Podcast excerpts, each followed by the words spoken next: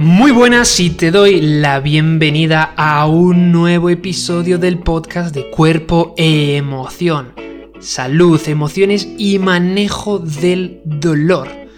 En el episodio de hoy te voy a contar, te voy a pegar una buena chapa que la vas a disfrutar, porque vas a decir, David, hoy me está hablando sobre felicidad, sobre lenguaje y sobre colores. ¿Has dicho colores? Sí, has escuchado bien sobre colores. Pues eso es lo que te voy a contar. Así que pon el dial ahí bien de tu tímpano, le das un par de vueltecitas al dial, afinas bien y a por ello. Muy buenas, soy David el Corobarrutia con R, te habrá quedado claro. Y te doy las gracias una vez más por estar aquí otra vez, ahí al otro lado.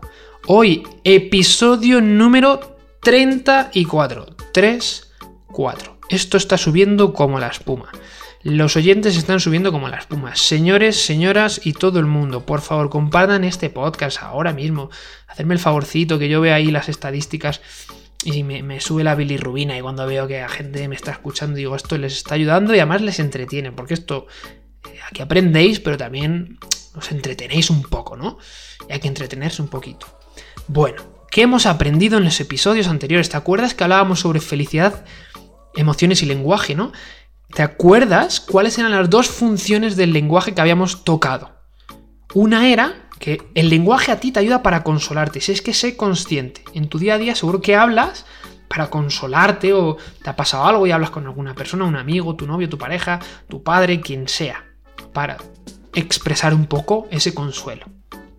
Lo segundo es para entretenernos, que es lo que haces aquí, que lo que hago yo aquí en cuerpo emoción. Me hablo para entretenerte un poquito también y para que, bueno, se te haga un poquito más ameno el día. Y el tercer punto, ¿te acuerdas que te dije que era desembuchar? Desembuchar. Desembuchar. Y dirás tú, ¿qué significa desembuchar? Pues bueno, eh, sacar del buche, ¿no? Sacar del buche. Recuerda que el lenguaje es esa herramienta tecnológica que mmm, desde un punto de vista evolutivo, pues evolucionó para ayudarnos precisamente a esto, a la felicidad. Bueno, hasta cierto punto. Pero ¿qué rol tenía y tiene el desembuchar hoy en día, no? Bueno, en inglés se conoce, lo de desembuchar me lo he inventado yo, ¿vale? Pero la palabra técnica se llama venting, que significa algo así como ventilar.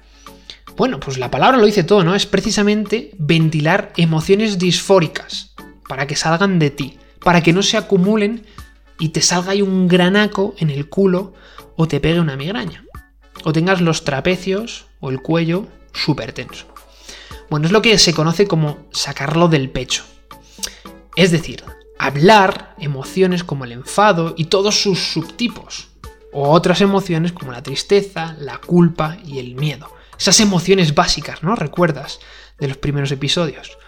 ¿No has escuchado los primeros episodios? Es que hay que ir, hay que seguir un pequeño orden, un poquito de orden. Bueno, la idea de ventilar, o como ya he denominado yo, desembuchar, sacar del buche, que me encanta, es que sacar del buche, es que luego sale ahí la amigdalitis en, el buche, luego no nos salen las palabras y es porque se queda en el buche atragantado. Pero bueno, Aparte de esta genial idea del desembuchar, he de decir que el mérito lo tiene Sigmund Freud, ¿no? uno de los pioneros de la psicología. ¿Por qué? Porque bueno, él denominó y él desarrolló una teoría que se llama la teoría hidráulica de las emociones. ¿Qué quiere decir esto? Bueno, pues él consideraba que no solo a nivel físico existe como una serie de válvulas en el cuerpo que es como las tuberías, ¿no? Que transportan agua, transportan gas y que tiene que haber ciertas presiones y fluidos que estén en armonía para que, bueno, para que no exploten las tuberías o que no se eh, obstruyan. Bueno, él consideraba que esto era tanto a nivel físico como a nivel eh, emocional, ¿no? Que estaba conectado. Claro, su teoría hidráulica era que cuando se mmm, atasca una tubería, pues se somatiza. ¿Qué quiere decir esto? Pues que el cuerpo expresa, ¿no? Eh, yo muchas veces lo digo, me habrás escuchado aquí, lo que la mente calla, el cuerpo habla. Claro, si obstruye una tubería, pues por algún lado va a salir. por algún lado va a salir. Tienes un montón de estrés, por algún lado va a salir. Y bueno, Freud, mm, su teoría estaba más enfocada a... Bueno, no que más enfocada, pero él daba mucho, mucha importancia a esto que te cuento en relación a dos emociones, a la del enfado y también lo relacionaba mucho con las represiones sexuales. Bueno, mm, esto es un poco la parte más diagnóstica, digamos, ¿no? Pero otra teoría, teoría, sabes que hay teorías por un tubo, ¿no? Pero no me voy a entretener mucho porque aquí sabes que nos gusta el pragmatismo. Bueno, pero hay que entender un poquito que, claro, si está esa teoría de hidráulica, ahí está una teoría de cómo, se soluciona esto, David. Bueno, pues se llama la teoría de la catarsis de la emoción. ¡Wow! ¿Qué me has dicho, David? Teoría de la catarsis de la emoción. Pues eso qué significa? Significa sacarlo del sistema. Es como el vapor que sale de una olla a presión cuando se está haciendo un cocido. Em, oyentes que no son españoles, hay un plato típico en España que se llama el cocido, ¿vale? Y se mete ahí de todo. Garbanzos, huesos de jamón, morcilla, repollo y se mete en una olla, a veces en una cazuela pero bueno, si es en una olla hay que tener cuidado que no explote. Entonces hay que dejar que, claro, que pase. Pues que salga un poquito la presión de la olla. Bueno, pues esto es un poco. Es un poco la teoría de la catarsis de la emoción es expresar esas emociones. Claro, ¿qué pasa? Que aquí a veces, en esta sociedad, pues nos tomamos las cosas aquí a, a, pecho. ¿Qué quiero decir con esto? Porque mm, hay una tendencia a querer la receta en todo, en todo, ¿no? Entonces, vale, hay que expresar las emociones. Pues venga, barra libre, ¿no? Barra libre de expresión de emociones. Pues no, pues no, no es tan fácil, es que las cosas no son tan fáciles. Porque de hecho hay evidencia científica de que hay peligro de hablar de las emociones en el momento inadecuado. Claro, eso es una de mm, uno de los factores o características importantes de alguien que es inteligente emocionalmente. Sabe cuándo es un momento adecuado para hablar sobre las emociones. Claro, esto no es fácil. Mira, hay una estrategia que se llama intervención psicológica rápida o en inglés debriefing. En English, speed English, debriefing.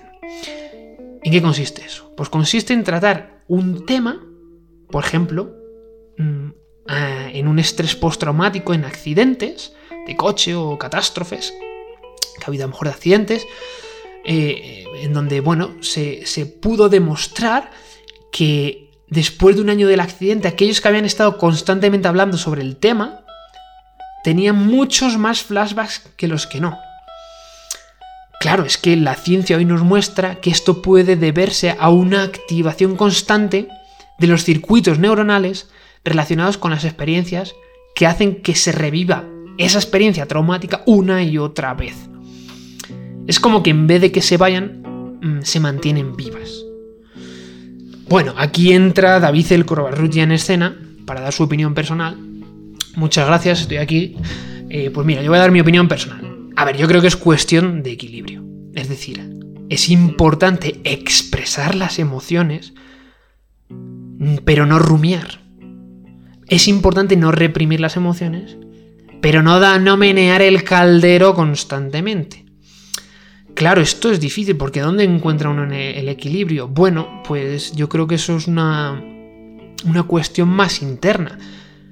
Pero bueno, eh, experiencias traumáticas a lo mejor es importante tratarlas a su debido tiempo, pero no darles 3.000 vueltas y encontrarles un significado en algún momento dado positivo o, mm, darles un significado positivo. ¿Cómo? Bueno, ahí creo que entra mm, en juego la cognición y el raciocinio, ¿no? O sea, uno tiene que escuchar las emociones, eh, expresarlas, pero en algún momento dado intentar abordar esa situación, abordarla desde un punto de vista cognitivo, pensándolo, ¿no? Diferente. Pues, por ejemplo, en ese caso del accidente, pues bueno, intentar darle una explicación y un significado diferente. Bueno, esto es mi opinión personal, ¿eh? Puedo estar equivocado, puedo o no, yo que sé, es mi opinión. Bueno, lo importante es que la represión emocional, ¿vale? A veces es muy inconsciente e indetectable. Yo lo digo muchas veces así, el cerebro prefiere el dolor físico al dolor emocional. Bueno, lo digo así porque lo he aprendido de otros, no porque me lo haya inventado yo. Pero claro, no siempre, ¿vale? Por eso te digo, no hay que tomarse las cosas siempre al full. Algunas cosas sí, pero no todo, porque no todo dolor físico es emocional. O sea, hay veces que es que eh, la postura que tienes, o sea, que es la postura. Hay, hay leyes físicas, hay leyes matemáticas que, que, bueno, pues pueden generar dolor. Te quiero decir, o sea, yo me voy a hacer CrossFit y me pongo a hacer mmm, tropecientas mil sentadillas profundas con fatiga y después te revientas las rodillas o te lesionas, pues hombre, vamos a ver, ese dolor físico que sientes eh, probablemente no sea por algo emocional, probablemente sea porque se está haciendo el idiota en CrossFit. Entonces, pues bueno, así, así te lo digo yo, así te lo digo, así te lo cuento. Entonces, bueno. Y ahora, pues fíjate, a través de la evolución has entendido, ¿no? Que las emociones, ¿vale? Nos ayudaron a utilizar el... Bueno, las emociones ayudaron a que se desarrollara el lenguaje o viceversa, o viceversa. Pero en definitiva el lenguaje nos ha ayudado y nos ayuda a desembuchar, a sentirnos mejor. Fíjate, los colores. Has visto que en el inicio del episodio te he dicho que iba a hablar sobre colores. Bueno, ¿cómo afectan los colores al humor? Pues fíjate, desde hace mucho tiempo, desde tiempos remotos, los seres humanos siempre se han mmm, disfrazado, iba a decir, disfrazado. ¿Qué va a ser ahora carnaval? ¿Qué disfraz ni qué disfraz? Los ancestros no se disfrazaban, se ponían avalorios y utensilios para llamar la atención, yo qué sé, para mmm, demostrar estatus, etcétera, etcétera, etcétera. Bueno, pues el caso es que los colores nos generan ciertas emociones. Fíjate que frikis, unos tíos que hicieron una investigación en la que ponían a unos monos, ¿vale? Con dos túneles, dos grupos de monos. Un grupo de monos, tres grupos. Un grupo de monos con un túnel en el que al final hay una sala de color azul. Otros monos en el que al final del, eh, del túnel hay una sala de color rojo. Y otros monos en los que al final del túnel no hay ningún tipo de color rojo o azul. Y lo que se demostró es que los monos eran más propensos a ir a la sala de color azul y quedarse allí. Y que los monos que iban a la sala de color rojo eran más nerviosos, estaban más inquietos, tenían más ansiedad, eh, iban, venían, volvían. Bueno, esa es la conducta que observaron. ¿Y qué observaron en los humanos? ¿Qué se ha observado en los humanos? Bueno, pues mmm, parece ser que los humanos cuando están en habitaciones de color rojo, aumenta la presión arterial, la respiración se acelera y el corazón bombea más fuerte. ¿Qué te parece? Pero fíjate, la gente que, se, que está en una sala de color rojo siente con mayor temperatura su cuerpo, pero también están más agresivos y más nerviosos. Y el color azul tiene un efecto contrario. Menuda locura, ¿no? Qué fricada. ¿Por qué es esto? Pues fíjate, en bebés de dos meses es más fácil que se duerman y se calmen en ambientes azules que en una habitación roja. Pero ¿y esto qué sentido tiene a nivel evolutivo, don David? ¿El rojo y el fuego tiene algo que ver? Bueno, pues parece ser, parece ser que sí. Eh, parece ser que, que, bueno, hay cosas que nos recuerdan a nuestros ancestros. De hecho, mira, yo esto lo asocio mucho a cosas que he leído y que el chamán de cuerpo emoción sabe sobre el sueño. Aquí no lo hemos tratado mucho, pero parece ser que desde un punto de vista biológico, tener superestímulos puede provocar estos efectos. Claro, las luces de las pantallas, eso bueno, está demostrado, no me voy a meter mucho porque un día haré un episodio sobre eso, sobre el sueño, y porque mucha gente no, no, duerme bien, pero claro, porque no se respetan algunas cositas. Es decir, si estás con pantallitas todo el día, pues... Bueno, todo el día no, una hora, dos horas antes de dormirte, pues bueno, se inhibe la melatonina, que es una hormona muy importante para el sueño, etc. Pero lo que parece ser es que la explicación desde un punto de vista biológico es que superestímulos provocan estos efectos. Estos efectos de ponernos nerviosos. Entonces no es que sea el color rojo en sí, ¿vale? Sino un superestímulo de ese color. Entonces, bueno, eh, esto es un poco lo que, lo que nos dice hasta hoy en día lo que se sabe en cuanto a esta temática. Pero, por ejemplo, hay otras cosas como la música que nos causa de manera indirecta estados de ánimo. Esto lo saben muy bien, por ejemplo, las cadenas de supermercados que ponen música tranquila y no excesivamente alegre para evocar en ti tranquilidad y Y acuérdate lo que hemos dicho de manera evolutiva. La alegría, ¿para qué nos sirve? Para anticiparnos a algo que nos va a dar placer. ¿y qué hacen los supermercados? Pues eso, para que tú compres ahí cositas, cositas. Pues fíjate qué interesante. Pero claro, también el sistema auditivo funciona de manera muy desarrollada, al igual que el visual. Y esto sucede tanto en humanos como en primates. Y está conectado con las emociones. Por eso el arte y la música nos hace reír, llorar, nos ayuda a expresarnos. Hay otros sentidos como el olfato y el tacto que no están tan investigados, pero por ejemplo las empresas de perfumería se gastan un pastón en investigar qué genera una emoción, qué tipo de perfume genera una emoción u otra. Y esto pues en la religión también, el incienso, mm, en otras áreas como la aromaterapia. Bueno, ¿y qué me dices de otros sentidos corporales como el tacto? Tampoco se sabe mucho, pero bueno, se ha podido demostrar que el contacto, el contacto y el hacerlo contacto, ahí te lo dejo, pues genera una serie de opioides, que son en el cerebro, pues bueno, las sustancias de placer. Pero bueno, no está del todo comprendida. Se ha podido ver, se ha podido ver en primates que eh, una serie de comportamientos que tienen es el, tocarse y lo hacen para desparasitarse, pero también, pero también se hace para demostrar un signo de amistad, ese contacto físico. En el gusto, por ejemplo, la palatabilidad mm, es algo que está muy a la orden del día dentro de la industria alimentaria. ¿Qué quiere decir eso? ¿Cómo sientes tú, más bien tu cerebro, la intensidad de los alimentos? Es decir, tú te tomas unos doritos y eso es un cóctel cerebral en tu química, de tu cerebrito, que flipas. Dices, joder, yo quiero más. O sea, hay unas patatas fritas que a lo mejor en otros países no están, pero se llaman las Pringles. ¿Qué, narices? Las Pringles están por todo el mundo. Bueno, pero había un, un sponsor publicitario en España que, decía, cuando haces pop ya no hay stop. Y es que es verdad, es que es así, o sea, está hecho para eso, para que sea, genere esa, esa respuesta tan brutal en tu cerebro y digas, ¡pum! Me voy a comer todo el paquete. Bueno, esto sucede con medicamentos y con drogas. Las drogas es el acceso directo a la felicidad, dicen. Aquí David Rodríguez del Colarrutia, chamán de cuerpo emoción, mm, yo apunto que más bien a la sensación de euforia, placer y alegría temporal. Porque para mí el concepto de felicidad es algo distinto. Pero bueno, ciertos medicamentos son importantes para en ocasiones, por ejemplo en depresiones severas, pues hay rutas químicas que la única solución mm, es ciertas, ciertos medicamentos. ¿Por qué? Porque, bueno, porque hay una serie de mm, hormonas, de reacciones químicas, como la serotonina, la dopamina, noradrenalina, ¿vale? No te voy a dar mucho la chapa, pero bueno, son importantes para el humor. No me voy a meter mucho más aquí porque yo creo que ya te pegabas en la chapa, pero yo creo que es hay que buscar a largo plazo lo endógeno y no lo exógeno. Y hay muchas maneras de generar serotonina, dopamina y noradrenalina de manera endógena.